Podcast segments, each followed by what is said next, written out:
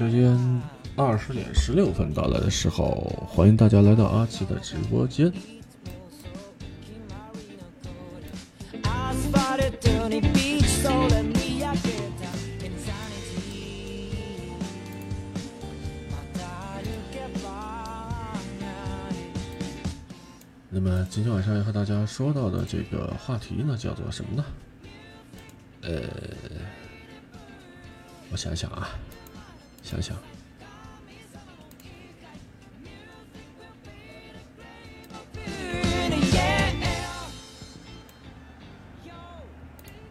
对，那今天晚上要和大家聊到的话题叫做“最好的两个人，遥远的相似性”这样的一个话题。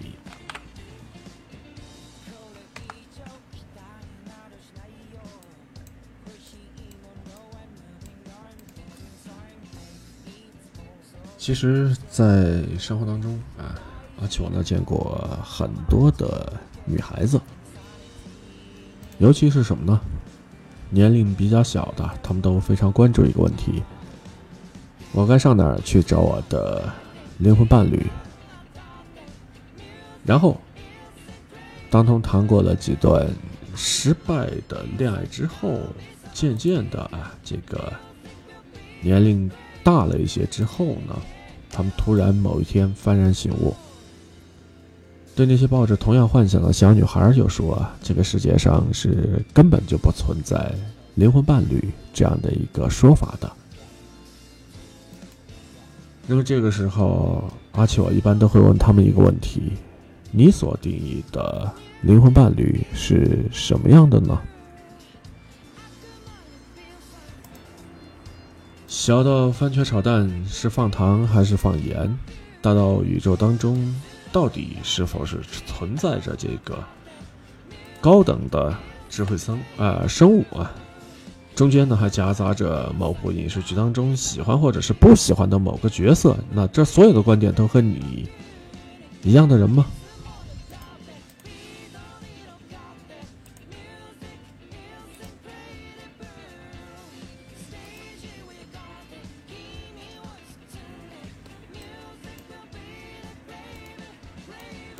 好，那么咱们先不谈论这样的人是不是真的存在，先分享一下前几天阿奇我听到的一个故事。呃，前几天呢，有一个女孩跑来跟我说，她相亲认识了一个男生，几乎呢就是活在大多数的少女梦里边的那种灵魂伴侣。然后呢，他们拥有几乎一样的观念和想法。不管是聊新闻事件、娱乐热点，还是身边人的八卦的话，那两个人对于事件的评论方式和评判的标准呢，都是高度的统一的。但是我和他呢相处了不到半个月的时间，就已经觉得说很乏味了。这个女孩呢，在这儿打下了这样的一行字。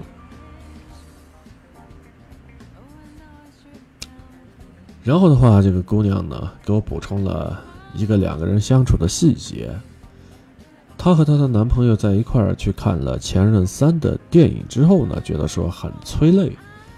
那么看完之后，她感触是特别多，有很多的话呢想倾诉给对方。但是在这个时候，她的倾诉却是突然之间戛然而止。为什么这样说呢？她突然觉得。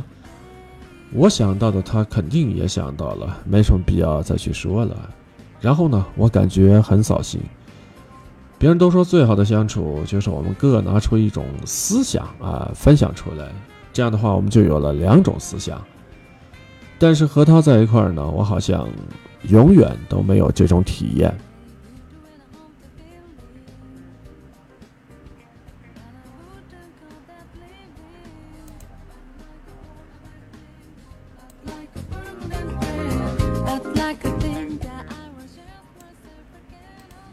其实像他这样的想法，阿奇我呢完全可以理解。那么在这样的一个伴侣的身上，他只能够看到联系感，却看不到成长性。那么在最初的乍见之欢之后啊，他很难想象自己能够和这样彼此完全透明的人呢，共同走完更长的人生。其实，在生活当中，大部分的人呢，渴望和灵魂伴侣共度一生呢，那是因为什么呢？恐惧孤独。那么，这个女孩子在发现了自己没有兴致和恋人共享看完电影的感受的时候，她恐惧的是什么呢？另外的一种孤独。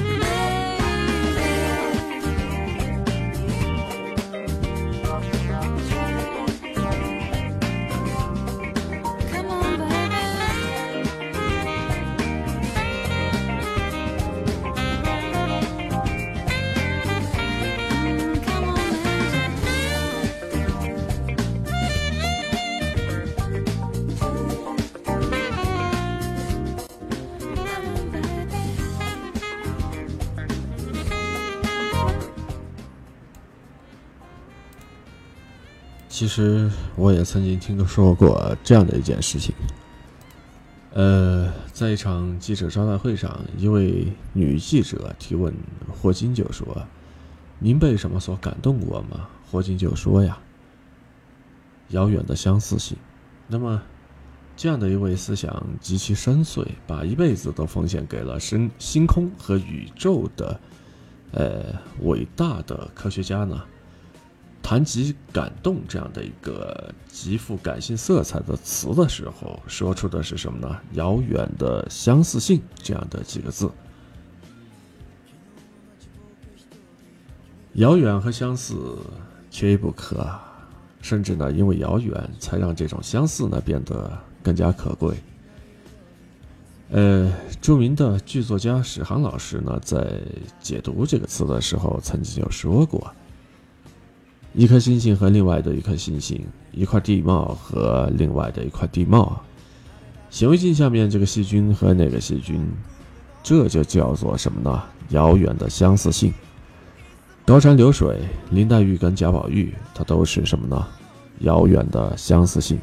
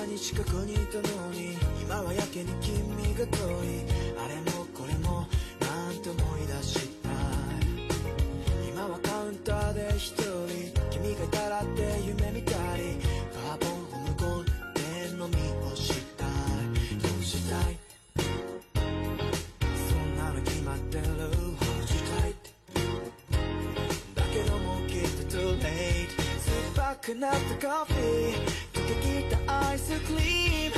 いつもいつも忘れたいはずなのに。I'm missing you 今も少し期待してる。弱み見せたい。でもまだ強がってる。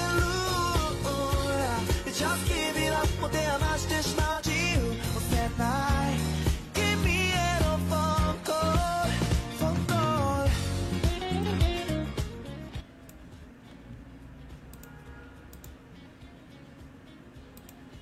回到咱们的节目当中啊，刚才说到的这种遥远的相似性，嗯，其实这个东西它令人感动，那是因为什么呢？遥远和相似并存，因为这种遥远意味着什么呢？新鲜感和可能性。举个例子来说，当爱情刚开始的时候，决定两个人是否会在一起的重要原因，很可能是什么呢？是否合拍啊？是否合拍？但是爱情呢，已经持续了一段时间之后，决定两个人是否依然能够保持热恋状态的重要的因素，则是什么呢？悄无声息的变成了是否还有新鲜感。我们接着再往下来解读，那么决定新鲜感的一个是什么呢？变化，二一个是什么呢？距离或者说是空间。事实上，这两者的指向呢都是一样的，都是把你和对方的距离呢适当的拉远，让他呢因此感受到了情绪上的波动和什么呢？惊喜。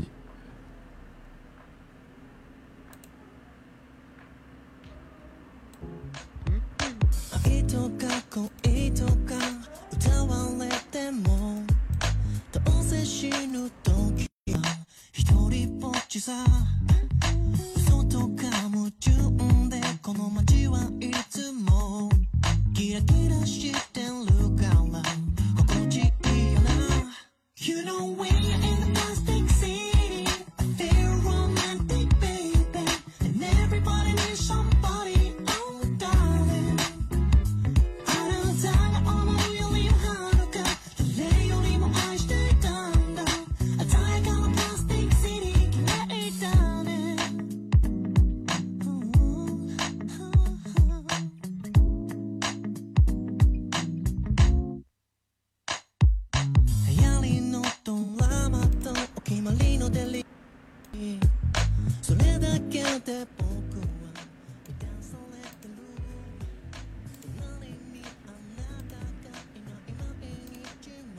们之间的爱好不必完全一样，这样呢，你们才能有机会带着对方呢去体验自己喜欢的事情。那你们之间的成长的环境呢，也不必完全的一样。那这样的话，你们才可能呢花一个晚上的时间，那给对方讲自己年少的故事。甚至说，你们看问题的角度呢，也不必完全的一样。那这样的话，你们的观点交锋啊，才能够让对方觉得是惊喜交加。只是说，在这个过程当中，你们唯一一定要保持一致的就是什么呢？就是要发自内心的去理解和欣赏对方的心态。你们怀着迫切的，呃，热诚啊、渴望着每一次的彼此之间的探索和交流。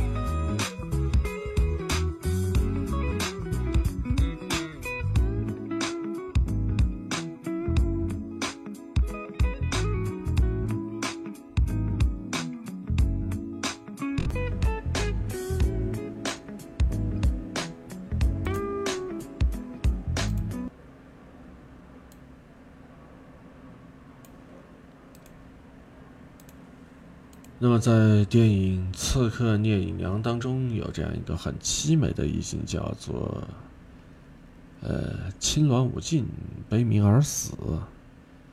讲的是什么呢？呃，一个非常凄惨的故事。大家不妨可以下去呢去看一看。那真正的知己其实并不是青鸾舞尽的心语相调，而是从对方的身上打开一个新的世界，甚至发现一个截然不同的自己。那么在这个过程当中，它是显得弥足的珍贵啊，也是因为这样的两个灵魂能够遇见，是相似呢战胜了遥远。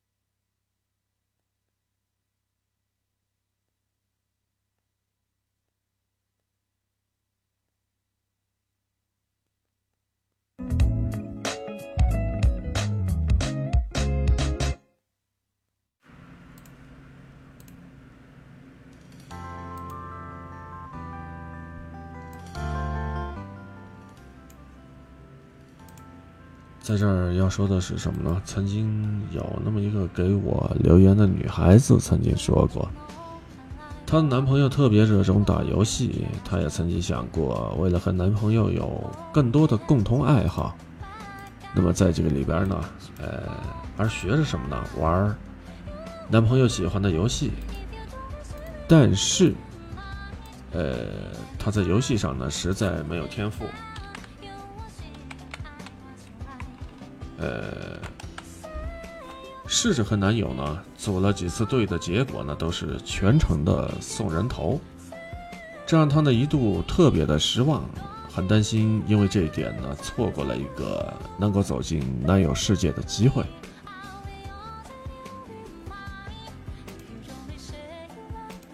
那要说的是什么呢？也许你真的没有办法和他配合默契的打好一局游戏。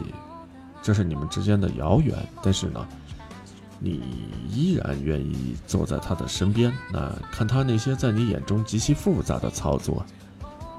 你愿意认同他的爱好，愿意鼓励他的成功啊，愿意在他屏幕暗淡下来的时候呢，抢在他的前面，吐槽队友，这就是你们的相似。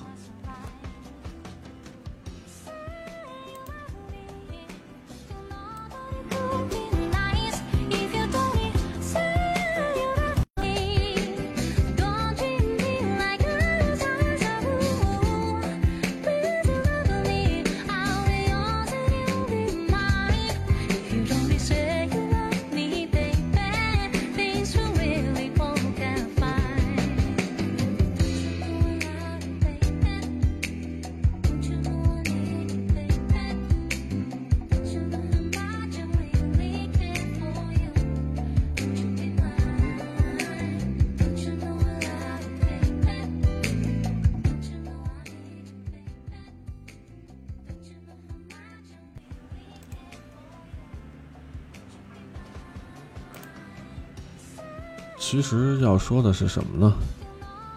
能够打好一盘游戏的人很多，但是，呃，一个不会打游戏的姑娘，因为她喜欢而学着使用游戏的术语，学着看懂地图、分清角色的技能，主动一步一步地走向她的世界，呃，仅你一人吧。只要她懂的话，她就会去珍惜。所以的话呢，在这儿。回到了最初的问题，呃，到底什么是灵魂伴侣？到底是不是存在灵魂伴侣呢？那么，真正的灵魂伴侣其实就是遥远的相似性。那么，寻找灵魂伴侣的过程，就是你们彼此，呃，一步步的走向对方，用你们心有灵犀的相似，战胜了你们千山万水的遥远。在这个。期间呢，有着乍见之欢的投契，也有着披荆斩棘的变形，以及什么呢？细水长流的相知。最后，在这儿要说的是什么呢？人生不一定非要有灵魂伴侣，只要是对的人，又何妨呢？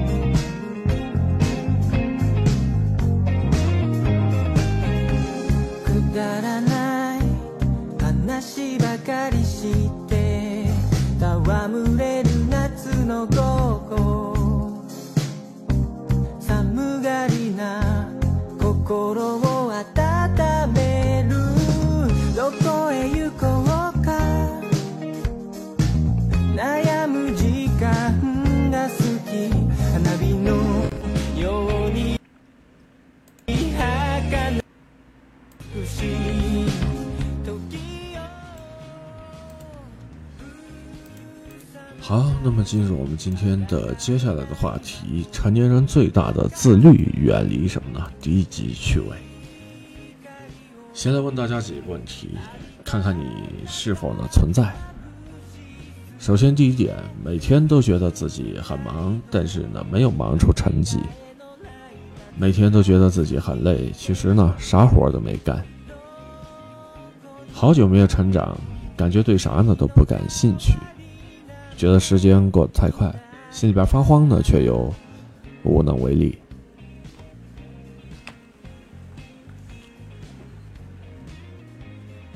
那么这样的几个问题，大家仔细思考，其实都是指向了一个方向。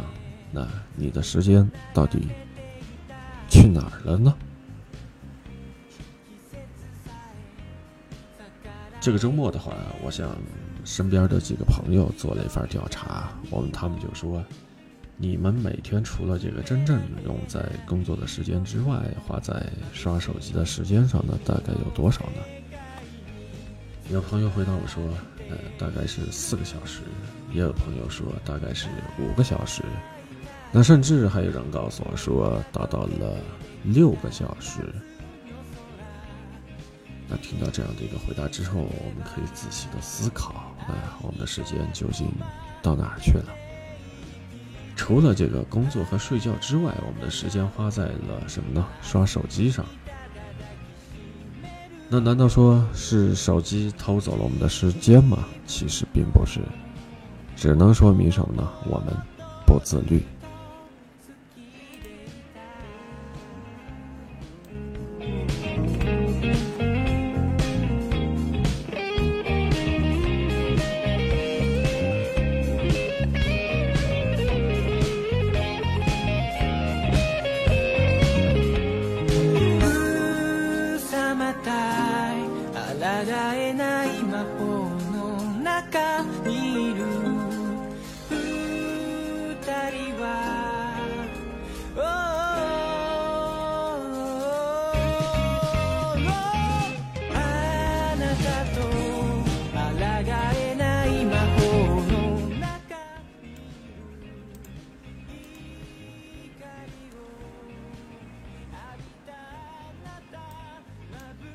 那么，结合着这样的一个话题，成年人最大的自律，那就是远离低级趣味啊。和大家说一个关于奶头乐这样的理论。美国的前总统、国家安全事务助理呢提出了这样的一个理论。那当时在这个旧金山呢，集合了全球五百名的经济界还有政治界的精英的会议。呃，会议的内容是这样说的：如何避免百分之二十的精英和百分之八十的 lesser 之间的冲突呢？嗯，也就是说，如何让百分之八十的人心安理得的接受咸鱼的命运呢？于是发明了一种方式，那就是什么呢？给成年人的嘴里边塞一个奶瓶，呃，让他们心安理得的什么呢？安于现状。这个安全事务助理呢提出了这样的两种想法，第一呢就是什么呢？发泄型的娱乐啊，所谓的发泄型的娱乐，指的就是比如说开放一些色情产业啊、游戏，或者是进行无休止的口水战。呃，第二个方面呢，说的就是满足于大众的娱乐，比如说像肥皂剧、八卦等等这样的一些节目。总而言之，能够让这些百分之八十的人呢沉迷于这种呃奶头乐当中，那是乐不思蜀就可以了。那么，奶头乐啊它有着一个非常大的功效，就是什么呢？让人把大把的时间呢浪费在粗暴低俗的娱乐当中，不思进取，从而呢丧失了独立思考的能力，获得了短暂性的快乐。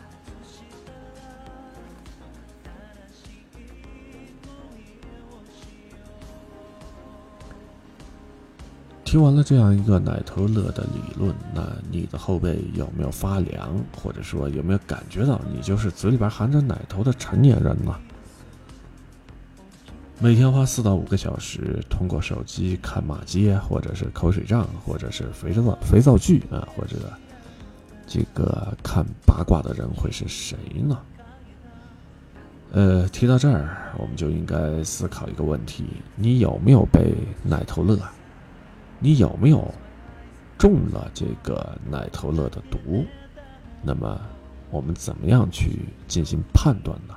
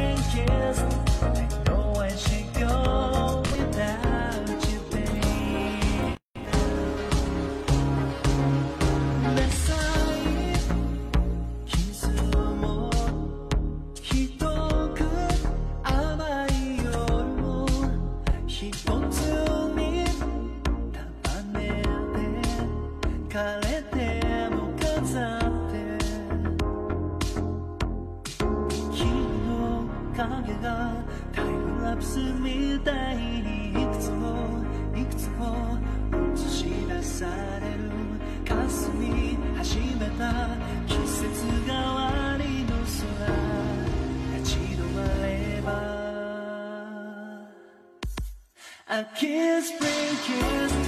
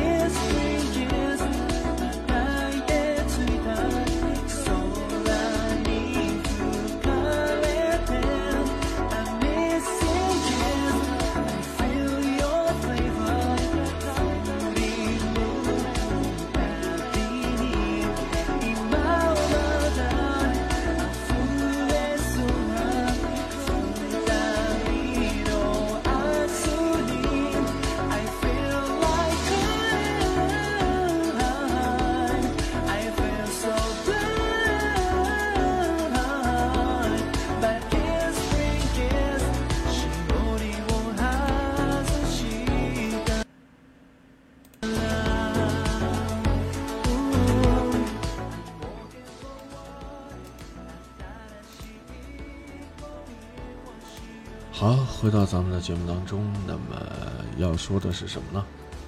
呃，判断是否被奶头乐，或者说是否中了奶头乐的毒，判断的标准是什么呢？你每天花多长的时间在毫无价值的娱乐上？这就是一个判断的标准。前几天呢，呃，一个博主跟我分享了他的一个经历，说的是有那么一次。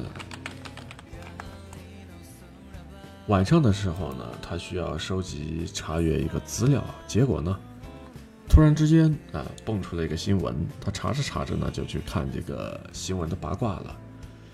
最终呢一个晚上三个小时的时间呢全部用在了浏览八卦上。那其实我们每个人都会不知不觉被奶头乐了。你本来需要做一个正事儿，但是结果呢，去看的都是一些什么呢？毫无价值、毫无意义的八卦。你思考一个问题的时候，把这个时间呢，呃，比如说看一本好书，你的这个收获有多少？那你的时间呢，其实就是被这样的偷走的。我的朋友曾经跟阿奇我呢进行过吐槽，说的是什么呢？晚上一抱着手机，几个小时之间都不知道该干啥，然后呢就要休息了。那日复一日，年复一年，记忆力不好，身体呢也就不好。这回你得知道你为啥很久没有任何成长了吧？因为什么呢？你根本就没把把这个时间呢用在了个人的成长上。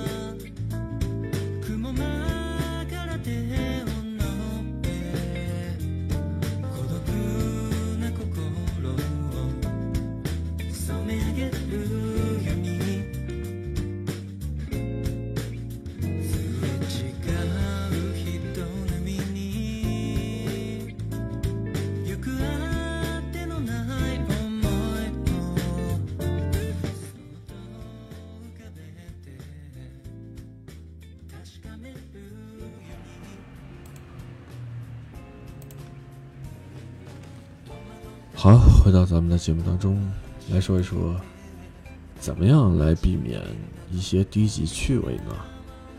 首先，第一，呃，规划时间。每天的话，你必须做哪些工作，完成哪些学习的任务啊？头天晚上呢，必须要写清楚、写详细。举那么一个案例吧，比如说，工作结束之后回到家，吃完了晚饭之后，呃，练瑜伽呢一个小时，然后呢两个小时看一本有深度的书籍呢来进行充电，再上那么一堂写作的课程来培养技能，然后呢晚上十点半的时候休息。先用有价值的事情填满你的时间，这个时候呢你才不会把时间呢浪费在了奶头乐的事情上，比如说像刚才说到的。看了三个小时的八卦。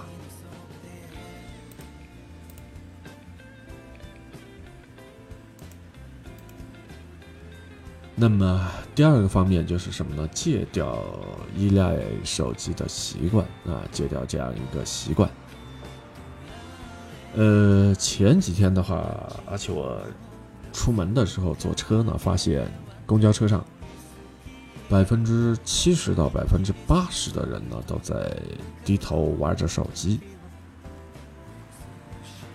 很多人一无聊的时候呢，第一个时间呢就是刷手机，久而久之呢，就变成了什么呢？手机奴。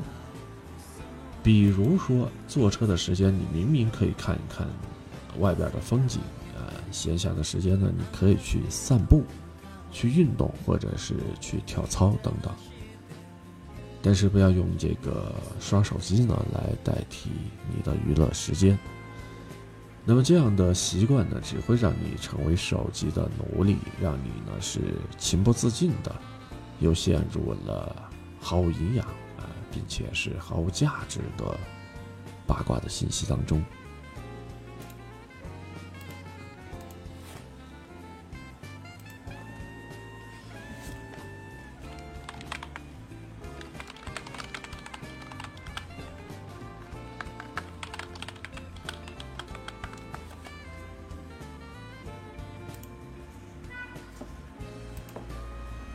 那第三个方面呢，就是什么呢？培养自己的兴趣爱好。呃，那为什么有些人如此依赖刷手机打发业余时间呢？这就是因为他们没有高雅点儿的兴趣爱好，比如说，你可以在业余的时间当中，呃，学习跳舞、学习画画、学习乐器、学习书法，呃，或者说学习一种体育运动等等。那与此同时呢，你还可以去学习提高你的认知，培养你的技能这样的一些课程。呃，不管怎么说，哪一种兴趣爱好，还有这个学习的课程，都比你抱着手机打游戏、刷一些毫无营养的八卦新闻呢要强得多。回到今天的这个话题开头，现在的你发现为什么你觉得你很忙，但是依然没有任何成效了吗？那就是因为什么呢？你把时间花在了哪里，那成功的花呢就开在哪里。你把时间花在了打游戏上，得到的就是混混沌沌的脑袋，还有就是什么高度近视的眼睛。你把时间花在了什么呢？张家长李家短的视频上啊，得到的就是什么呢？充满了是非的嘴。如果说你把时间花在了阅读一本好书上，那你获得的就是一个智者的智慧。呃，最后要说的是，成年人最大的自律其实就是什么？管理好自己的时间，远离一些低级趣味的东西。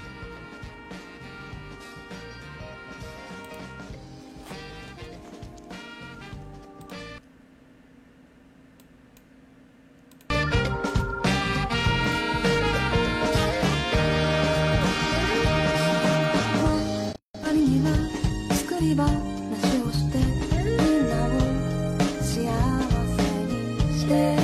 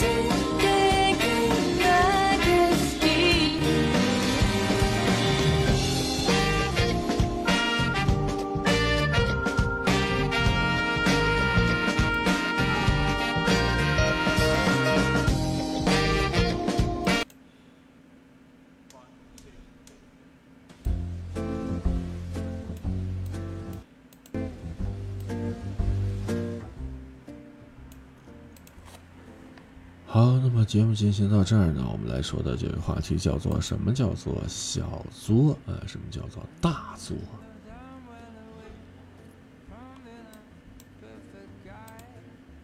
有个问题是这么说的：和这个作女啊、呃谈恋爱是一种怎样的体验？结果呢，在这个底下的回答是特别的热闹啊，几乎就是什么呢？直男的大型的吐槽现场。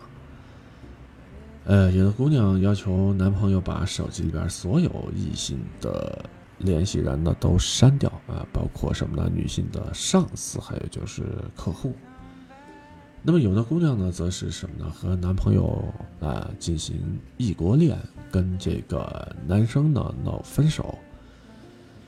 男生怎么解释道歉都没用，不得不买了最早的一班飞机回到她的身边呢，来进行哄她。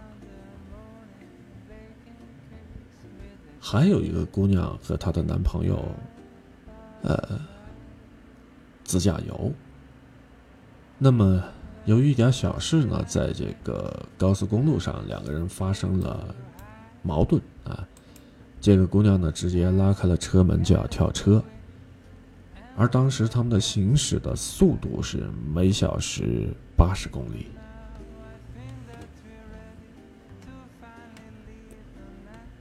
男生们就说呀，分手之后感觉自己就像是重生了一样，整个人生呢都回到了正轨。那如果说单纯的看这些答案里边，男生所表达出的愤怒和委屈，呃，可能很多的女生都会觉得，男人一定都不喜欢任性会作的女孩但是事实上呢，如果说你真的问男人的话，他们也必然会这么告诉你：找女朋友的话，长相或者是家世或者是工作都可以。放宽要求，但是呢，性格必须好，作的话呢，一定是不行的。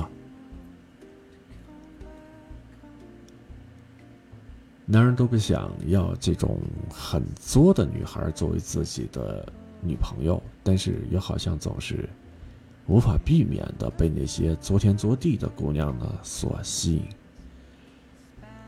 这样的话，看上去像是一个悖论，但其实呢，并不能够。想象。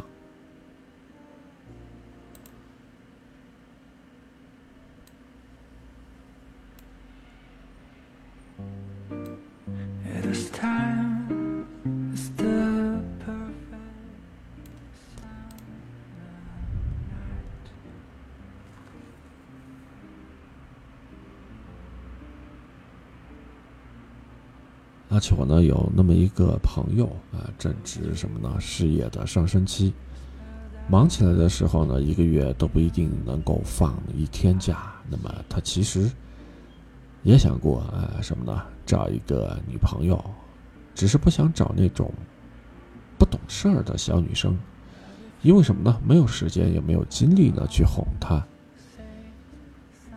那后来没过多久呢，嗯。他呢就恋爱了，那这个女生呢也是非常的粘人，也是非常的任性。呃，一天见不到他呢，就在微信上发各种委屈的表情包。周六的深夜，半夜里边拉着他下楼呢，去夜市摊里边找他最喜欢的那家烧烤摊。男生的大学同学聚会的时候呢，这个女孩她也闹着要去。理由是什么呢？万一呃，你看到了哪个女同学变好看了，就跟她跑了怎么办？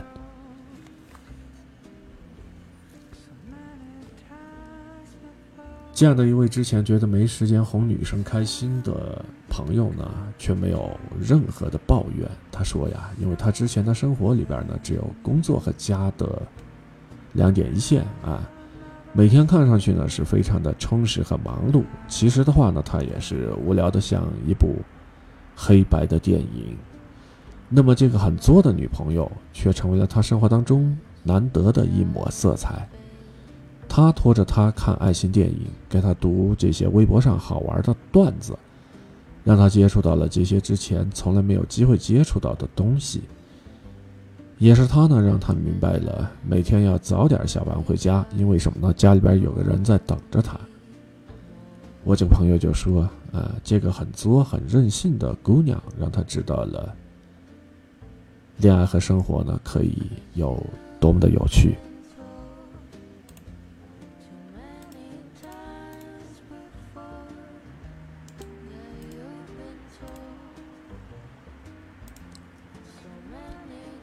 就像是什么呢？编剧汪海林所说的那样，女主角精神不正常。那文学史上伟大的作品都是这样。从这个林黛玉到凡一再到小燕子啊，女主角呢都是一些比较疯的丫头。我们被风啊、这样呢所折磨，但是呢却深爱着他们，因为什么呢？我们的病呢其实更重。小作怡情其实说的也就是这样的一个意思啊。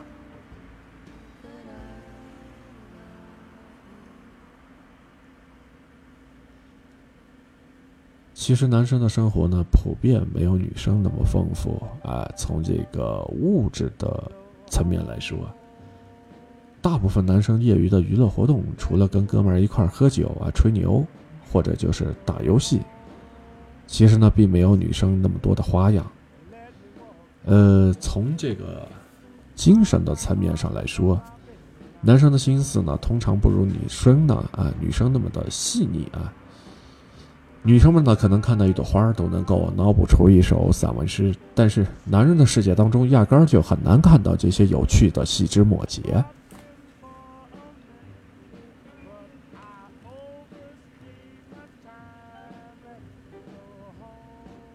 女生的小作其实就像是给了男生一把钥匙啊，让他进入到了女生的情绪和思维当中。用更为细腻温柔的视角去观察这个世界，去体会爱情当中的点点滴滴。一个充满灵气和娇嗔的女孩带来的这种新奇有趣的感觉，几乎呢没有男生能够抗拒。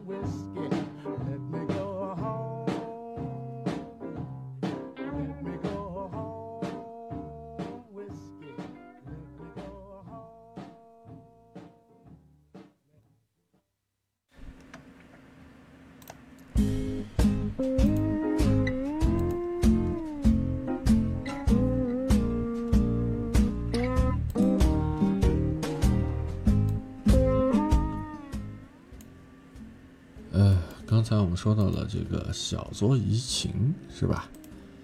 呃，小作怡情呢是相对的啊，和这个小作怡情的对应的这个说法呢叫做大作伤身啊。我的这个认知星球当中，也每天不乏把自己的感情作死了，猝不及防的被男生分了手来向我求助的一些女生。那么小作和大作之间的关系呢，它是的确存在着一条明确的分割线，并且呢，并不是很多女生认为的啊，作的程度不要超过颜值那么简单。只要是在什么呢？金线的规定的范围之内啊，不够漂亮的女生呢，也可以做出情趣，让两个人的感情呢是越来越好。但是，一旦说逾越了这条线之后，那即使是顶级的美女，也会让男人呢觉得说失去了信心，避之不及。那其实这条线呢，就叫做尊重相处规则。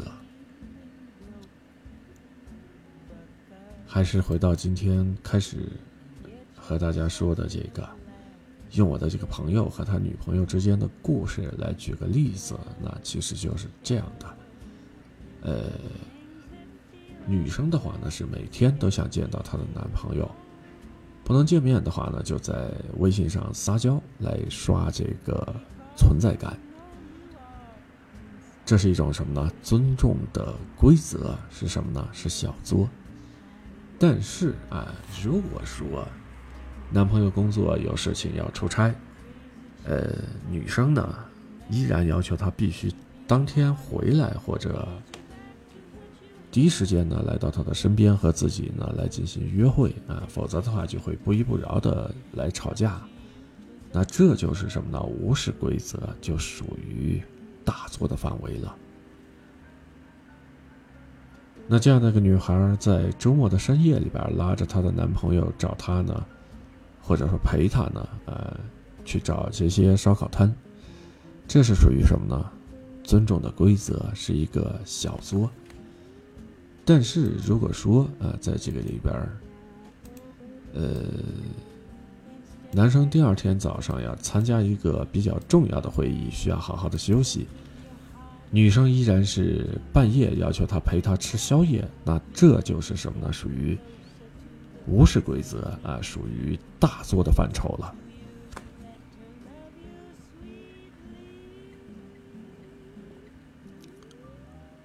女生想去男朋友的同学聚会上宣示主权，这是尊重规则啊，尊重规则是属于这个小作的范畴，但是。如果说男生要出席正式的商务宴请，女生还要坚持要跟着，那就是属于什么呢？无视规则，属于大作了。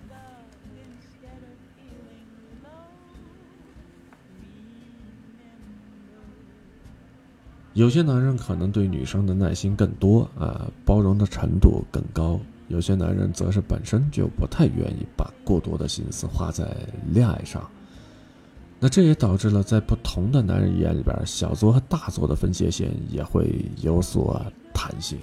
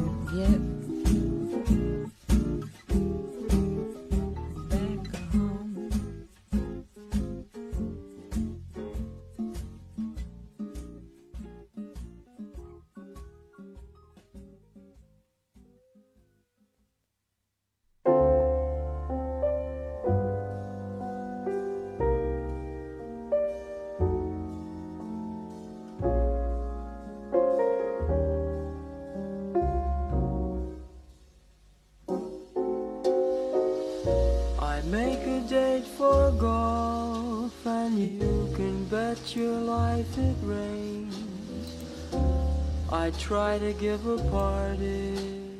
and the guy upstairs complains. I guess I'll go through. 那么，一个很简单的判断的标准是什么呢？如果你只是想要他对你多那么一点关注的话，对你们的感情多那么一点投入的话，那么通常都是属于什么呢？小作。但是如果说你要求他做的事情令他非常的为难，甚至是影响到的他的正常的生活，呃，这样做的话也并不能够帮助你们的感情变得更好。那这样的话，无疑就是什么呢？属于大作这样的一个范畴了。找到两个人相处的这条金线，可能就是每个女生恋爱当中的必修课吧。毕竟啊，你的作，归根结底是为了让他更加的喜欢你，更加的爱你，而不是为了把他呢推得更远。最后，在这儿，阿七要说，作这个东西，难道说它不是一门艺术吗？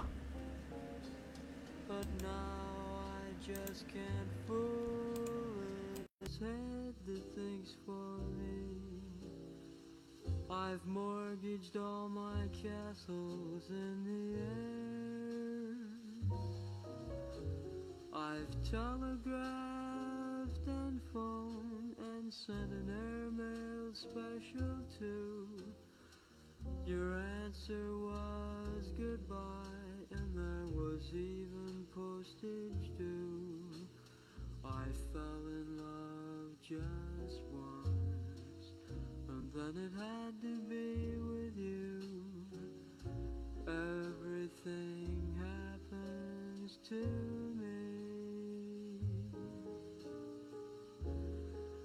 dead and dead.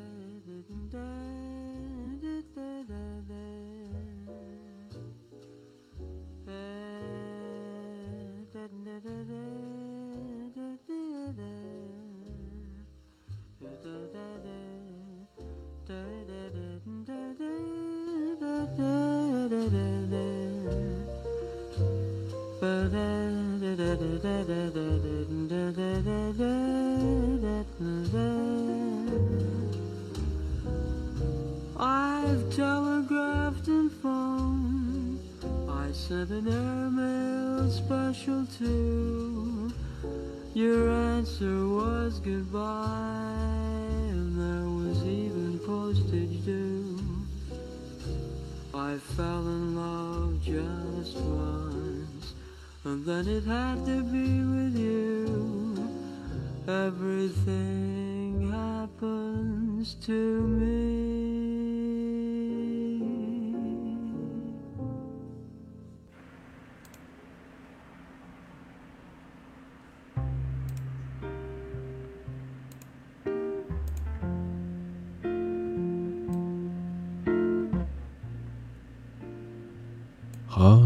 时间关系呢，咱们今天晚上的直播呢就做到这儿。呃，也是非常感谢啊，今天晚上所有的好朋友们。下次直播的时间具体在什么时候？欢迎大家呢，呃，关注一下主播阿奇的动态。什么时候直播呢？到时候大家看一看，啊，到时候呢，咱们在直播节目当中呢，一起再来就这些话题呢，一起来进行讨论吧。好了，那么今天晚上的节目就做到这儿，要和大家说一声晚安了，拜拜。